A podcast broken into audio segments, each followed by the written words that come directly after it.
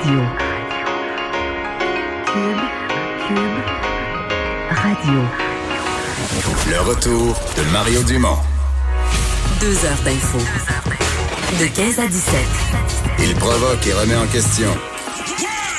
Il démystifie le vrai du faux.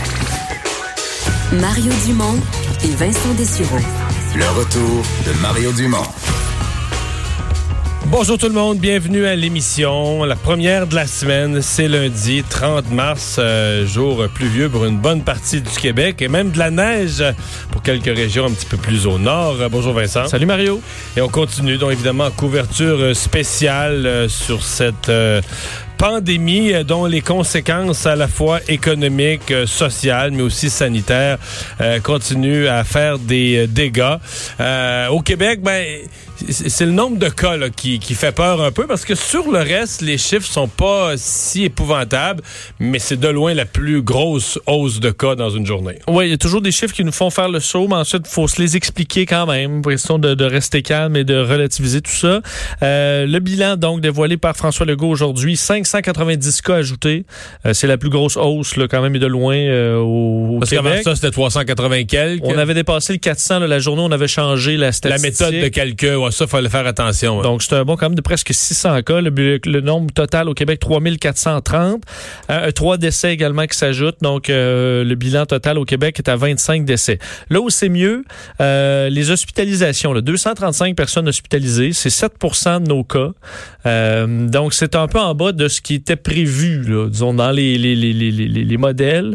78 personnes aux soins intensifs. On en a ajouté 6. Donc, on ajoute 600 cas, mais on ajoute seulement 6 personnes aux Mais ça, faire attention, c'est pas 6, c'est 9.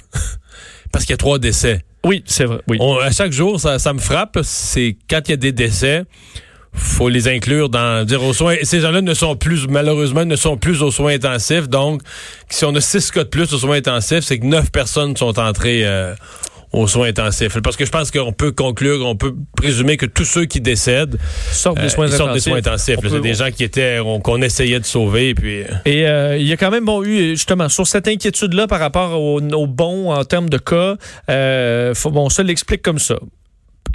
Le nombre de tests, énormément de tests au Québec. Euh, D'ailleurs, c'est ce qui, qui est fait pas la faux. différence avec l'Ontario. On dit l'Ontario aussi fait des tests. On en fait peut-être plus. Peut-être qu'il y a des gens qui seraient tout seuls, tout simplement à la maison chez eux sans test en Ontario qui ici sont testés. Euh, D'ailleurs, au niveau du nombre de tests fait bon, quotidiennement, le Québec a vraiment augmenté son niveau de jeu, là, disons. Horacio Arruda l'a bien dit tantôt, on peut l'écouter là-dessus. On a augmenté de façon significative les tests qu'on fait. On était pas mal en arrière. On est en train de monter dans l'échelle internationale. À ma connaissance, on est rendu les sixièmes. Par, la première est euh, l'Islande, la Norvège, l'Alberta, New York, puis Québec en cinquième. Un, deux, trois, quatre, cinq. Dans les faits, donc, on est, on est à 808 tests euh, par 100 000 personnes de, de, de actuellement. Donc, on est dans les leaders au niveau mondial en termes de nombre de tests par 100 000 habitants. Là. Alors, ça, on le fait. ça Mais on a vraiment mis en place toute une infrastructure. Là. Tu sais, je veux dire, euh, il y a deux semaines, là, on avait, je pense, c'est six cliniques pour tester. En fait, ça a commencé avec une à Montréal. Après ça, on a rapidement on a ouvert une autre à Québec. Puis, et après ça, on a monté à six. Mais là, aujourd'hui, on est dans les 50 quelques endroits différents où on prend des, des prélèvements. Puis on avait un laboratoire, puis là, on est à 11 laboratoires qui analysent les prélèvements. Donc, 50, 50 quelques cliniques qui font des prélèvements, puis 11 laboratoires pour les analyser. Là, ça commence à être une machine pour faire des tests, là, puis avoir des Oui. résultats. D'ailleurs, il y a peut-être un peu, on le dit toujours, le backlog, là, donc des fois un, un retard de certains, de certains laboratoires qui amène peut-être un bon aujourd'hui. On le verra dans les prochains jours, la tendance, mais il faut pas juger à un seul cas. Comme hier, on n'était pas positif, mais on disait faut être prudent. Aujourd'hui, on est plus négatif, mais il faut être prudent. Mais on sent quand même qu'on est limite sur le matériel de protection. Oui. Mais puis le discours a changé là-dessus. là. Monsieur, Monsieur Legault ne se contente plus, ou Madame McCann, de dire on a tous les inventaires. On veut pas faire paniquer le monde. On dit qu'on a ce qu'il nous faut. Mais on le dit honnêtement, là, on a ce qu'il nous faut à condition que tout le monde fait attention pour utiliser juste le matériel requis. Là. Oui, d'ailleurs, on dit on veut plus voir un agent de sécurité là, qui est sur un étage euh, tout seul là, avec un masque N95. Là. Ça n'a pas d'allure non plus. Non. Parce que ce que je comprends, c'est qu'on dénonce toujours, et pour cause, mettons une infirmière qui dit, moi, je, de- je devrais avoir un masque, puis j'en ai pas. Parce que la ministre McCann disait, mais il faudrait aussi qu'on dénonce l'inverse, qu'à un moment donné, on, on trouve un gardien de sécurité qui a un masque de bloc opératoire d'en face. C'est ça. Ça. Pour garder une porte, là. C'est euh, c'est c'est pas ce qu'on veut. Masque, gants, blouse, visière. François Legault dit là tous les pays en cherchent. Alors euh, c'est sûr que euh, le, le- le Québec en fait partie, ce qui implique que puis des fois on voit un peu des allers-retours là où dans euh, on sent qu'on a con- qu'on a confiance, des fois un peu moins, mais c'est parce qu'il y a des commandes. Le Québec a fait des commandes depuis même longtemps, mais là des fois tu as une commande qui euh, Qui rentre que- pas, qui là. rentre pas, tout simplement parce que le pays ne l'envoie plus par exemple. Alors C'est pour ça, que la seule varier. certitude, là, c'est, ils l'ont dit et redit, c'est qu'on ait des entreprises d'ici qui commencent à fabriquer notre matériel. C'est Oui. la seule certitude Ben- que là, les commandes vont être livrées, ils les enverront pas ailleurs. Exact. C'est pour ça qu'il y a des discussions avec des plusieurs entreprises québécoises qui sont sur le dossier. Ce dossier-là avance, tout comme le- les plans de réutilisation de masques N95 pour les euh, restériliser, les nettoyer. Ça, c'est possible. Il y a des façons de le faire. Oui, il y a des experts qui ont fait une étude démontrant qu'ils seraient, lavables et réutilisables. Exact. Probablement pas euh, plein de fois, là, mais quelques fois, euh, c'est possible. On est en train de travailler sur les protocoles. Évidemment, on prend pas de risque là, en, en repasser ça sous l'eau. Alors, on va trouver une façon efficace de le faire. On arrivera avec ça éventuellement si on a besoin. Euh, L'autre point important, François Legault a commencé avec ça, la santé mentale. Je comprends là, que c'est long. Euh, Il y a du stress, il y a de l'anxiété pour beaucoup de gens. Il faut garder le moral, mais c'est pas toujours facile. Euh, mais pour ceux qui ont, qui, ont de la difficulté ces temps-ci, il y a des ressources pour ça. faut pas hésiter à les prendre. Je vous fais entendre François Legault là-dessus. Le message que je veux vous lancer euh, aujourd'hui, c'est que si vous avez ou sentez que vous êtes euh, comme en train de perdre le, le contrôle, euh, n'hésitez pas à aller consulter. Donc, euh, c'est important. Là, toutes les sortes de problèmes de santé mentale, c'est aussi important que les problèmes de santé euh, physique. Bon, alors ça c'est vrai. Vous pouvez penser à votre santé mentale quand même et travailler là-dessus à la maison. Euh, il a tenu à remercier les travailleurs sociaux aussi qui euh, travaillent très fort ces jours-ci. C'était ses remerciements du jour. Et l'annonce aujourd'hui quand même qui est importante, qui va avoir un impact sur nos vies au quotidien, c'est euh, une pause qu'on veut offrir aux employés de certains commerces euh, de, qui sont des services essentiels. Euh, ces commerces, à l'exception de certains, seront fermés le dimanche maintenant. Donc, pas le plus, euh, le principal là, étant les épiceries. Question de donner un moment de repos aux employés qui travaillent dans les épiceries, qui veulent, veulent pas se mettre à, à- à risque là, euh, à, à tous les jours et font des heures de fou dans certains cas. Le dimanche, ce sera fermé. Euh, quitte à ce qu'il y ait un peu plus de monde là, le samedi et le lundi, sauf les stations-service, dépanneurs, pharmacies et les restaurants qui font de la livraison. Ça, ça restera ouvert 7 jours sur 7, mais sinon, on veut offrir une petite pause à ses employés. Mais en fait, euh, certains ont posé la question, est-ce qu'on risque pas, comme on veut de la distanciation dans les marchés, est-ce qu'on risque pas de créer de la congestion le samedi? Mais moi, ce que je dirais, c'est tous ceux qui, et là, euh, c'est beaucoup de monde, tous ceux qui sont à la maison ou qu'un des conjoints est à la maison euh, parce qu'ils sont en arrêt de travail, devraient libérer le samedi, justement, là, pour les gens qui, qui- pour le peu de gens qui travaillent encore la semaine.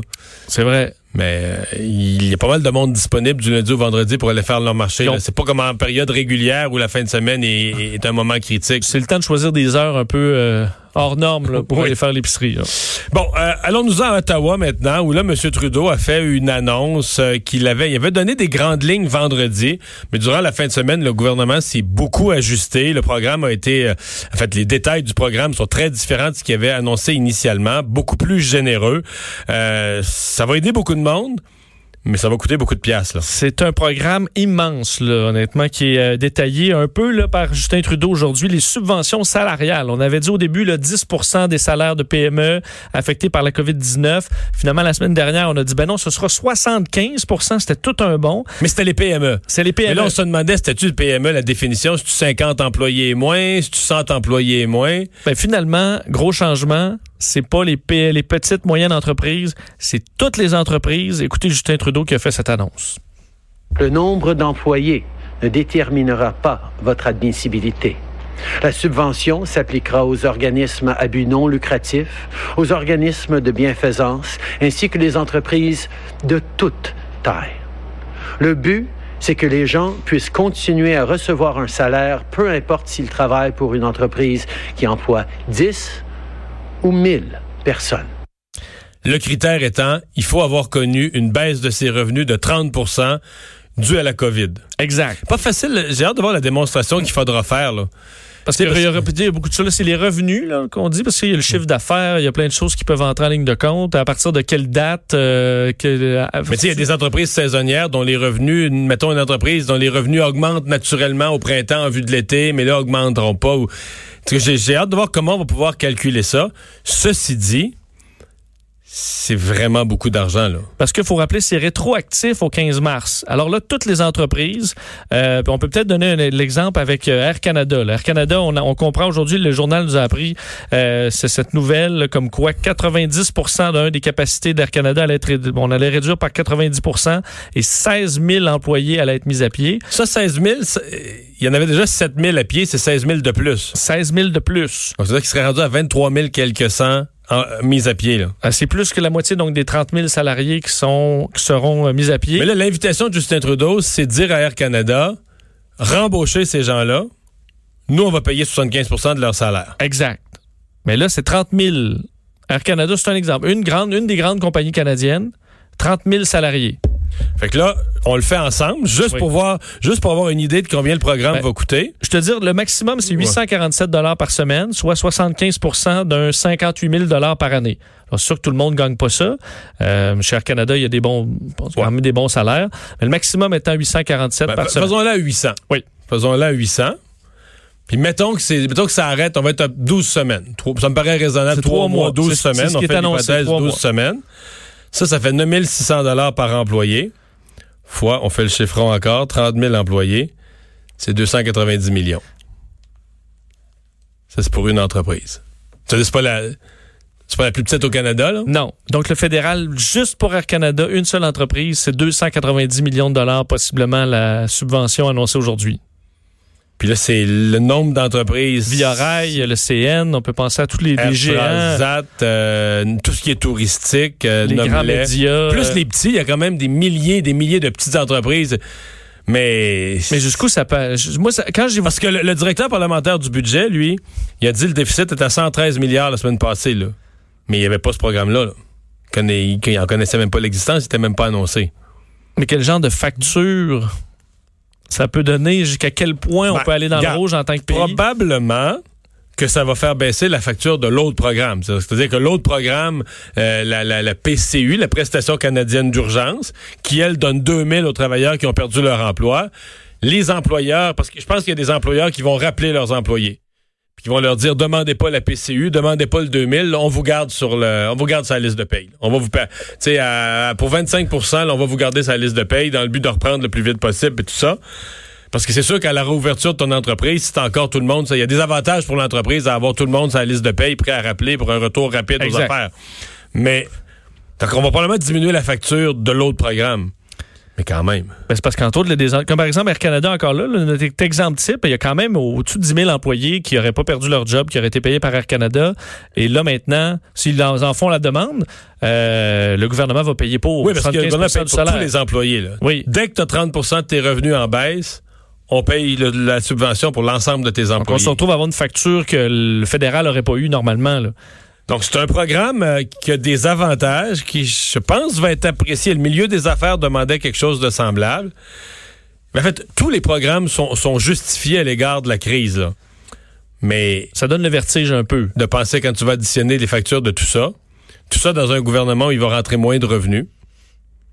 Remarque sur ce programme-là, probablement que le gouvernement, les gens restant à l'emploi, ils continuent à payer leurs impôts. Probablement que ça améliore les entrées de fonds au niveau du gouvernement fédéral, peut-être les liquidités du gouvernement fédéral, mais enfin, euh, c'est à voir. On en saura davantage demain. Ouais. cette facture. D'ailleurs, un mot sur le fédéral pour terminer là, sur l'armée canadienne. Quand même des questions là-dessus. Euh, on sait que le- la, la- la province euh, au, au Québec, puis il n'y a pas de province qui ont demandé présentement l'assistance des militaires, mais euh, les militaires sont prêts. D'ailleurs, euh, le ministre de la Défense, Arjit Sajan, qui a Arjit Sajan, qui a dit aujourd'hui on a 24 000 membres des forces canadiennes, régulières ou réservistes, qui sont prêts pour la COVID-19 à aider euh, provinces, territoires pour Au ralentir, aider à la... pro- au moindre signal. Mais, mais ce qu'il faut pas exclure, c'est qu'on puisse avoir besoin des forces. Exemple, l'exemple meilleur, si on devait avoir des inondations au Québec, à mon avis, là, on va avoir besoin de l'armée beaucoup plus vite que d'habitude. Mais ça, c'est que à là- part, parce qu'on le dit quand même, le 24 000 qui est prêt, là, c'est à part ce qui est déjà prévu pour les inondations si on en a besoin. Hmm. Parce qu'on pourrait avoir vo- besoin plus vite des gens pour les inondations, étant donné que le gouvernement est déjà débordé, les services policiers en ont déjà plein les bras avec la gestion de la, de la crise sanitaire. On va laisser les- les- l'armée. Pouvez-vous vous occuper de ça? Ouais, c'est ça. La police va s'occuper des autres reste. dossiers euh, en cours.